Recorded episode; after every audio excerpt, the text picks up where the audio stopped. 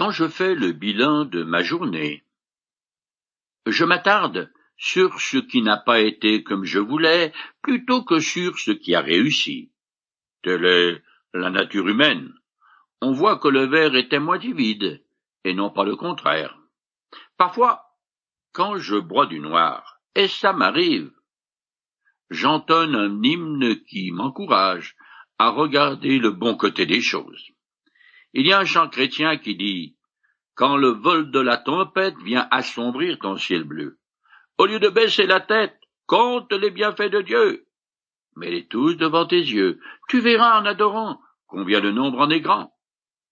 Les Israélites n'étaient pas différents de nous, et je suis comme eux, car ils oubliaient très vite les bénédictions de Dieu. C'est pour cette raison que dans le chapitre 8 du Deutéronome, Moïse commence par dire à la nouvelle génération N'oublie jamais tout le chemin que l'Éternel ton Dieu t'a fait parcourir. En effet, pendant les quarante ans que le peuple choisit à pérégriner dans le désert, les trois millions d'hommes qui comptaient n'ont manqué de rien. Ils ont survécu grâce à l'assistance continuelle de l'Éternel qui s'est révélé un Dieu fidèle. Je commence à lire ce chapitre vous vous appliquerez à obéir à tous les commandements que je vous donne aujourd'hui, afin que vous viviez, que vous deveniez nombreux, et que vous puissiez entrer dans le pays que l'Éternel a promis par serment à vos ancêtres, et en prendre possession. N'oublie jamais tout le chemin que l'Éternel ton Dieu t'a fait parcourir pendant ces quarante ans dans le désert afin de te faire connaître la pauvreté pour t'éprouver. Il a agi ainsi pour découvrir tes véritables dispositions intérieures et savoir si tu allais ou non obéir à ses commandements. Le désert est considéré comme le lieu par excellence de l'épreuve, mais aussi de l'éducation du peuple. C'est là en effet que sa foi et son engagement vers l'Éternel a été testé, et qu'il a appris à croire aux promesses et à la puissance de Dieu. Les quarante années englobent le départ d'Égypte, la marche jusqu'au mont Sinaï, la révélation de la loi, les trente-huit années de pérégrination et le dernier voyage jusqu'à Kadesh. Selon d'autres passages, Moïse ajoute aussi les découragements comme la lèpre de Marie, la sœur de Moïse, le jugement de Dathan, et Abiram, et l'incident de Mériba, où Moïse a perdu son sang-froid et a été jugé par l'Éternel. C'est aussi dans le désert que Jésus a commencé son ministère, en étant tenté par le diable. C'est le creuset de l'adversité qui trempe mon caractère et révèle ce qu'il y a en moi, dans les tréfonds de mon cœur. Moïse se rend compte du danger qui guette le peuple quand il passera brusquement des privations à l'abondance. Le souvenir de l'aridité du passé à tourner en rond dans le désert doit immuniser le peuple contre l'orgueil et le préserver de la fausse sécurité qu'engendre trop facilement la dolce vita, la vie douce. Je continue. Oui, il t'a fait connaître la pauvreté et la faim, et il t'a nourri avec cette manne que tu ne connaissais pas et que tes ancêtres n'avaient pas connue. De cette manière, il voulait apprendre que l'homme ne vit pas seulement de pain, mais aussi de toute parole prononcée par l'Éternel. Jésus a cité la fin de ce passage dans sa lutte contre le diable. Pour bien vivre, L'homme a besoin autant de force spirituelle que physique. La parole de Dieu est à l'âme ce que le pain est au corps. Pendant les longues années passées dans le désert, Israël dépendait entièrement de la manne pour sa subsistance. C'est ainsi que, bon an, mal an, le peuple a appris à compter sur l'Éternel, une telle vision du monde reconnaît la présence agissante de Dieu dans son quotidien. Je le place sur un piédestal comme le dispensateur de toutes mes bénédictions. Cette perspective est à l'opposé de la tendance humaine qui fait de la nature ou du hasard la source de ses bienfaits, que je cultive un champ, ou que je me rende à l'usine ou au bureau, je dois tout à Dieu qui me donne la santé, l'intelligence et l'énergie nécessaires pour accomplir une tâche qui me permet de pourvoir à mes besoins. Rendre grâce à Dieu avant le repas est aussi un acte de reconnaissance envers lui pour tous ses dons. Je continue. Le vêtement que tu portais ne s'est pas usé sur toi et tes pieds ne se sont pas enflés pendant ces quarante ans. Ainsi, en y réfléchissant, tu reconnaîtras que l'Éternel ton Dieu fait ton éducation comme un père éduque son enfant.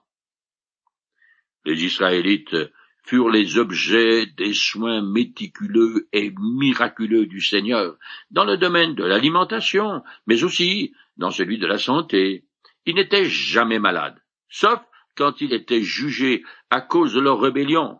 Ils n'ont pas souffert du gonflement des pieds, un symptôme du beriberi, fréquent en Orient, et qui est dû à un manque de vitamine B. De plus, leurs habits se sont conservés intacts d'une manière tout à fait extraordinaire. Imaginez un vêtement inusable qui ne se déchire jamais. Année après année, la même robe est tout aussi neuve qu'au premier jour. Les couleurs sont toujours aussi vives et n'ont pas terni d'un poil, et les taches disparaissent d'elles-mêmes comme par enchantement. Cela dit, il est possible que ces dames n'aient pas trop apprécié ce prodige, car coquettes, elles auraient peut-être voulu changer de toilette. Mais, comme dans le désert, la mode ne change pas, ce n'était pas nécessaire. Durant leur pérégrination, les Israélites ont supporté, sans en souffrir, toutes les fatigues de ce long et harassant voyage. Dieu a mis Israël dans la position de dénuement et d'impuissance d'un petit enfant, afin qu'il apprenne à compter sur la sollicitude, les secours et les soins attentifs et éducatifs de l'Éternel, qu'il a adopté et assume le rôle de père. Je continue. Obéis donc à ses commandements, marche sur les chemins qu'il te prescrit, et aussi respecte-le. L'exhortation d'obéir aux commandements est tellement fréquente qu'elle est comme un refrain tout au long du Deutéronome. Pourtant, ce rappel est fort utile, car il est destiné à faire pénétrer dans les cœurs des Israélites le grand principe selon lequel les bénédictions divines sont directement liées à l'observation des commandements de la loi. Je continue. Car l'Éternel, ton Dieu, va te faire entrer dans un bon pays, un pays plein de cours d'eau, de sources et de nappes souterraines qui s'épandent dans la plaine et la montagne. C'est un pays où poussent le froment et l'orge, la vigne, le figuier et le grenadier, un pays d'oliviers, d'huile et de miel, où tu ne mangeras pas parcimonieusement, un pays où tu ne manqueras de rien, dont les roches contiennent du fer, et où tu pourras extraire du cuivre des montagnes. Ainsi, tu jouiras de ces biens, tu mangeras à satiété, et tu béniras l'Éternel ton Dieu pour le bon pays qu'il t'aura donné le Deutéronome, est le livre qui mentionne le plus souvent la fertilité et la beauté de la terre promise. Car le moment est venu pour Moïse d'encourager le peuple à foncer de l'avant et de prendre possession de l'abondance mise à sa disposition par l'Éternel. Les Israélites ont reçu des promesses de bénédiction temporelles valables ici-bas, qui leur sont exclusivement destinées et pour lesquelles ils doivent remercier leur Dieu. La Palestine est constituée de nombreux courants d'eau, ce qui établit un contraste frappant avec le désert, bien évidemment, mais aussi avec l'Égypte, qui ne possède que le Nil, un grand fleuve certes, mais sans affluent. De plus, ce pays n'a pas de source, et on n'y trouve que des canaux, des étangs et des réservoirs. Le fer, ne fut découvert qu'au douzième siècle avant Jésus-Christ dans le Proche-Orient. Il jouissait alors d'un très grand prestige. On le trouve dans la composition des formations balsatiques dans le nord du pays de Canaan. Avec le cuivre, il abonde également dans la vallée au sud de la mer Morte. Un certain nombre de mines exploitées au Xe siècle avant Jésus-Christ par le roi Salomon ont été remises en activité par l'État d'Israël. Je continue en compressant. Garde-toi d'oublier l'Éternel ton Dieu, et de négliger d'obéir à ses commandements, à ses ordonnances et à ses lois que je te donne aujourd'hui.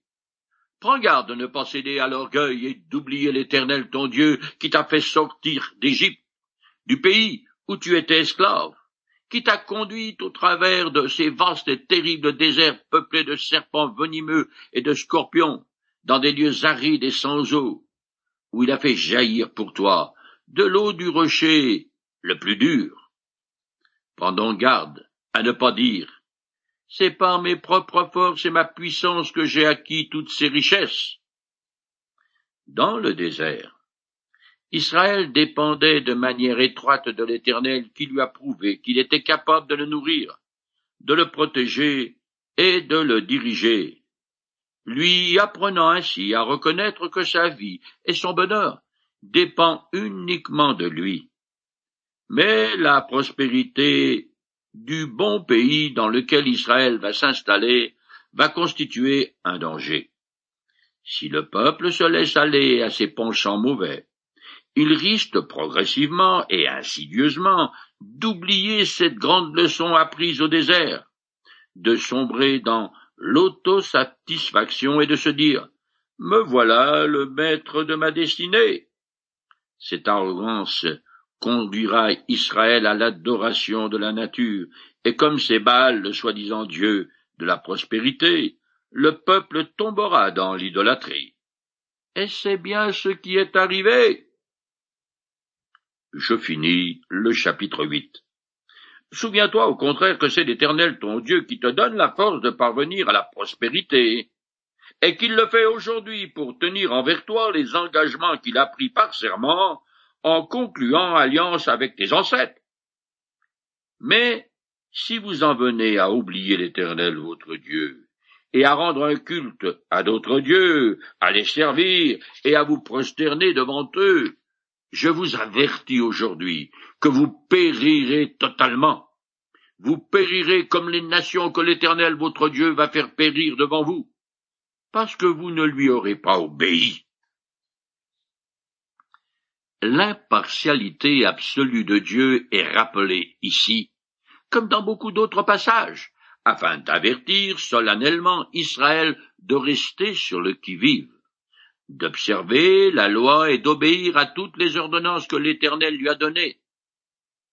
Que ce soit Israël, ou n'importe qui d'autre, moi ou toi, l'apôtre Paul nous lance un avertissement que je dois prendre au sérieux, car il dit celui qui sème pour satisfaire ses propres penchants d'homme livré à lui-même, récoltera ce que produit cet homme, c'est-à-dire la corruption.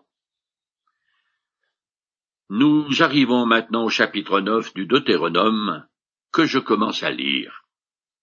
Écoute, Israël, te voilà aujourd'hui sur le point de franchir le Jourdain pour aller à la conquête de nations plus grandes et plus puissantes que toi, qui vivent dans des villes importantes, fortifiées par des remparts montant jusqu'au ciel. Ce sont des peuples puissants, des géants de la race d'Anakim. Tu les connais, et tu as entendu dire qui peut résister aux descendants d'Anak. Mais sache aussi aujourd'hui que l'Éternel ton Dieu marche lui-même devant toi comme un feu dévorant. Il détruira ces peuples, il les fera plier devant toi, si bien que tu prendras possession de leur territoire, et tu les feras périr sans tarder, comme l'Éternel te l'a promis. La conquête est une œuvre tellement grandiose qu'elle est impossible à moins que l'Éternel marche lui-même devant son peuple comme un feu dévorant. Ce symbole représente la sainteté divine qui détruit le mal et celui qui s'obstine à s'y livrer. Ce passage souligne à nouveau que la prise du pays de Canaan par Israël n'est pas une expédition militaire ordinaire, mais que c'est un jugement exercé par le Dieu saint sur des peuples incurablement corrompus. Je continue. Lorsque l'Éternel ton Dieu les aura dépossédés en ta faveur, ne t'avise pas de penser c'est parce que je suis juste que l'Éternel m'a fait venir pour prendre possession de ce pays. Non, c'est à cause de la perversité de ces nations qu'il va les chasser devant toi. Ce n'est vraiment pas parce que tu es juste, ou que tu as la droiture dans le cœur, que tu vas entrer en possession de leur pays. En vérité, c'est parce que ces nations sont perverses que l'Éternel ton Dieu va les déposséder en ta faveur. C'est aussi pour tenir la promesse que l'Éternel a faite avec serment à tes ancêtres Abraham, Isaac et Jacob. Sache donc bien que ce n'est pas parce que tu es juste que l'Éternel ton Dieu te donne ce bon pays en possession. En fait, tu es un peuple rebelle. À l'époque de la conquête, tous les peuples de la terre étaient idolâtres. Mais les Cananéens avaient dépassé les bornes en joignant à ce travers une perversité particulière qui leur a valu le jugement inexorable de l'Éternel. Les Israélites doivent bien se faire à l'idée qu'ils n'ont strictement rien à voir dans leur victoire. Ils ne méritent rien et ne sont pas meilleurs que les autres peuples. Au contraire, ils sont même pires. Précédemment, dans un autre livre de Moïse, l'Éternel les a qualifiés de nations réfractaires, insoumises, opiniâtres et au cou Cette image est celle d'un bœuf, un tété qui refuse de se plier aux joues. C'est uniquement par grâce et en vertu des promesses faites à leurs ancêtres, les patriarches, à commencer par Abraham, qu'Israël reçoit la terre promise en partage. On peut faire une application au Nouveau Testament et à l'Église de Jésus-Christ. Je ne parle pas de la chrétienté en général, qui est un ramassis d'organismes institutionnels, mais de l'ensemble de tous ceux qui, à un moment donné de leur vie, se sont considérés comme des pécheurs sous le coup du jugement divin, qui se sont repentis et ont placé leur foi en Jésus-Christ seul.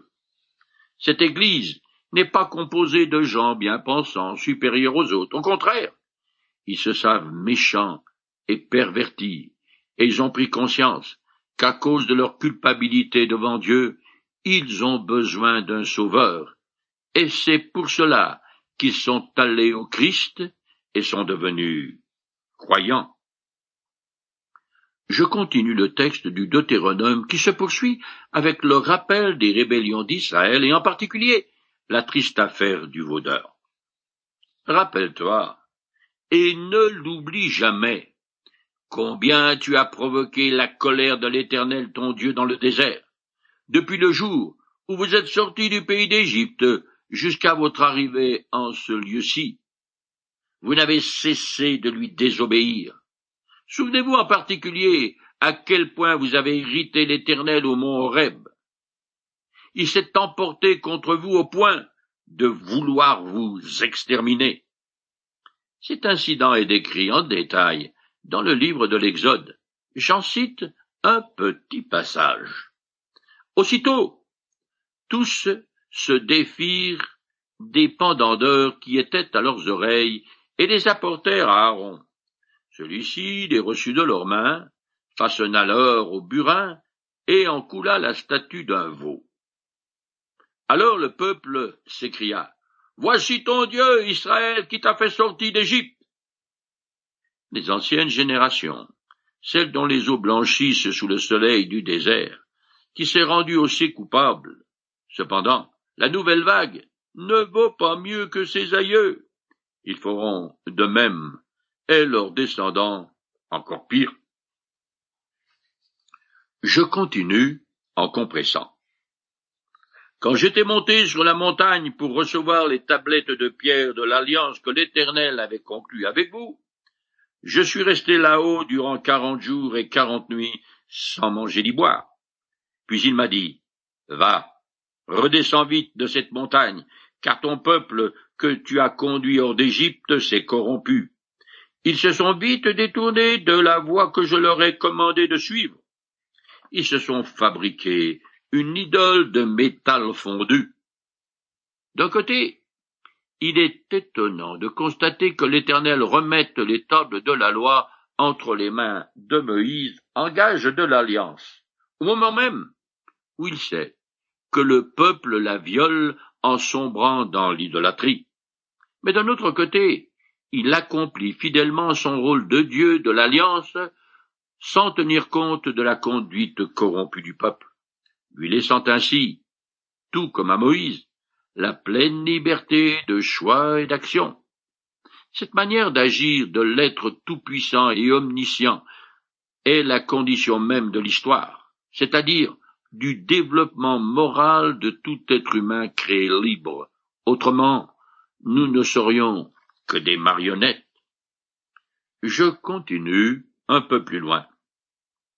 Alors, je m'en suis retourné, je suis redescendu de la montagne qui était encore tout embrasée, tenant des deux mains les deux tablettes de l'Alliance. J'ai regardé, et j'ai constaté qu'en effet, vous aviez commis un péché contre l'Éternel votre Dieu. Vous vous étiez fabriqué une idole de métal fondu en forme de veau. Vous vous étiez vite détourné de la voie que l'Éternel vous avait prescrite. Alors, j'ai pris les deux tablettes, et je les ai jetées à terre des deux mains, et les ai brisées sous vos yeux. Ensuite, je me suis effondré devant l'Éternel, je suis resté comme la première fois, sans manger ni boire, durant quarante jours et quarante nuits, à cause du grand péché que vous aviez commis en faisant ce que l'Éternel juge mauvais, et par lequel vous avez provoqué sa colère car je redoutais cette colère, cette fureur dont l'Éternel était animé contre vous, au point de vouloir vous détruire. Et cette fois encore, l'Éternel m'a exaucé. Moïse, connaissant la sainteté de l'Éternel, est effrayé, car il redoute la manifestation de sa colère.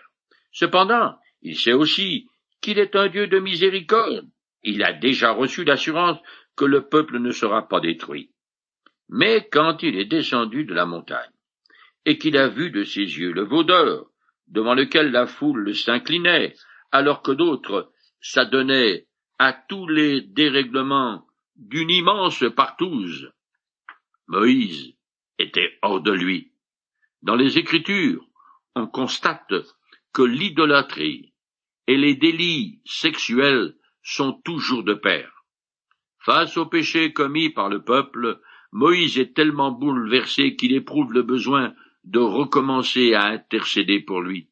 Il se tient alors devant Dieu, jeûnant et priant pendant quarante jours et autant de nuits pour obtenir non seulement la grâce du peuple, mais aussi le retour de la gloire de l'Éternel au milieu du camp d'Israël.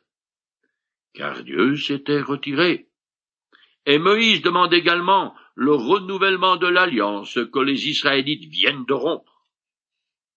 L'Éternel a fait comme Moïse lui demandait, lui prouvant ainsi qu'à Israël et à nous, à moi, qu'il est véritablement un Dieu de miséricorde. Quel soulagement et quel réconfort.